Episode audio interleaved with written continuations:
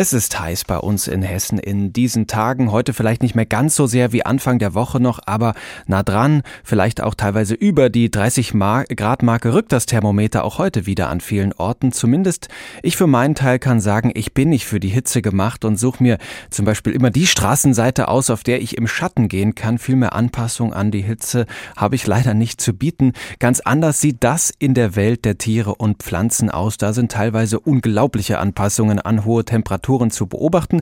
Und was da alles möglich ist, das hat sich Stefan Hübner aus der HR Info Wissenschaftsredaktion angeschaut. Äh, Stefan, wenn ich jetzt ein Wüstenfuchs wäre, schwer vorstellbar, aber wir probieren es mal, oder ein Wüstenleguan, wie käme ich dann erfolgreich durch den Tag?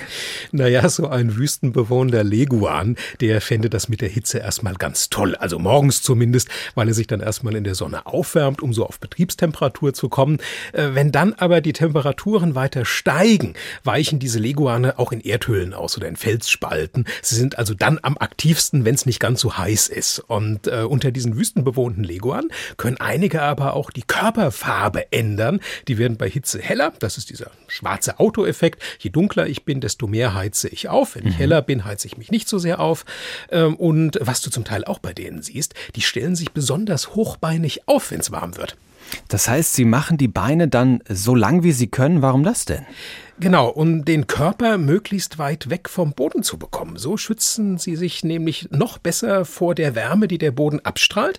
Und das hast du ganz oft bei Sandwüstenbewohnern, die auch tags unterwegs sind, selbst bei Käfern. Die haben oft so Stelzbeine, weil die Temperaturen eben schon in geringem Abstand zum Sand abnehmen. Das heißt, dadurch und durch eine verhältnismäßig schnelle Fortbewegung schützen sich diese Tiere vor Überhitzung. Jetzt lass uns doch noch mal zum Wüstenfuchs kommen. Ist der denn auch auf dieser Spur unter unterwegs. Helle Körperfarbe, lange Beine ins Versteck, wenn es heiß wird? Ja, im Prinzip schon. Obwohl die Beine bei dem jetzt nicht so wahnsinnig lang sind. Aber mhm. der hat andere Anpassungen, der Wüstenfuchs. Ähm, seine Nieren zum Beispiel, die filtern ganz hochkonzentrierten Urin. Der holt quasi das Letzte aus dem aufgenommenen Wasser heraus. Und weil er als Hund auch keine Schweißdrüsen hat, kühlt er sich unter anderem über seine Segelohren.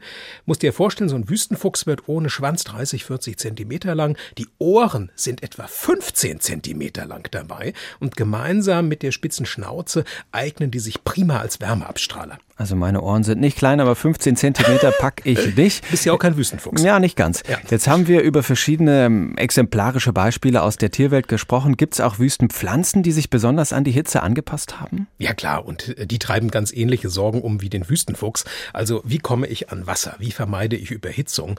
Äh, nur, dass so eine Pflanze halt nicht von dem Ort weg kann, an dem sie wächst. Nicht? Und was kann sie da machen? Sie kann zum Beispiel kugelförmig werden, so wie so ein lebender Stein.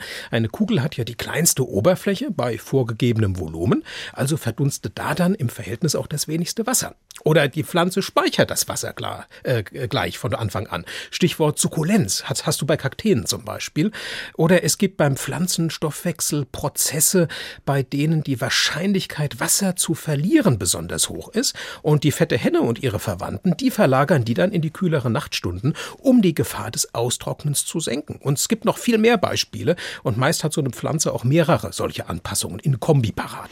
Letzte Frage, Stefan. Gibt es eigentlich auch bei uns in Deutschland Tiere oder Pflanzen, die in besonderer Weise an die hohen Temperaturen angepasst sind? Die gibt es. Und mein persönlicher Favorit ist daher zugegebenermaßen der Schlammpeitzger. Das ist ein Süßwasserfisch aus der Karpfenverwandtschaft, länglich so bis 30 Zentimeter lang. Und äh, der ist ein Darmatmer. Das heißt, wenn sich Wasser erwärmt, dann sinkt ja der Sauerstoffgehalt darin. Und der Schlammpeitzger, der schwimmt dann an die Wasseroberfläche, schluckt Luft und holt aus der in seinem Darm Sauerstoff raus. Und besonders oft macht er das, wenn es schwül ist und Gewitter bevorstehen.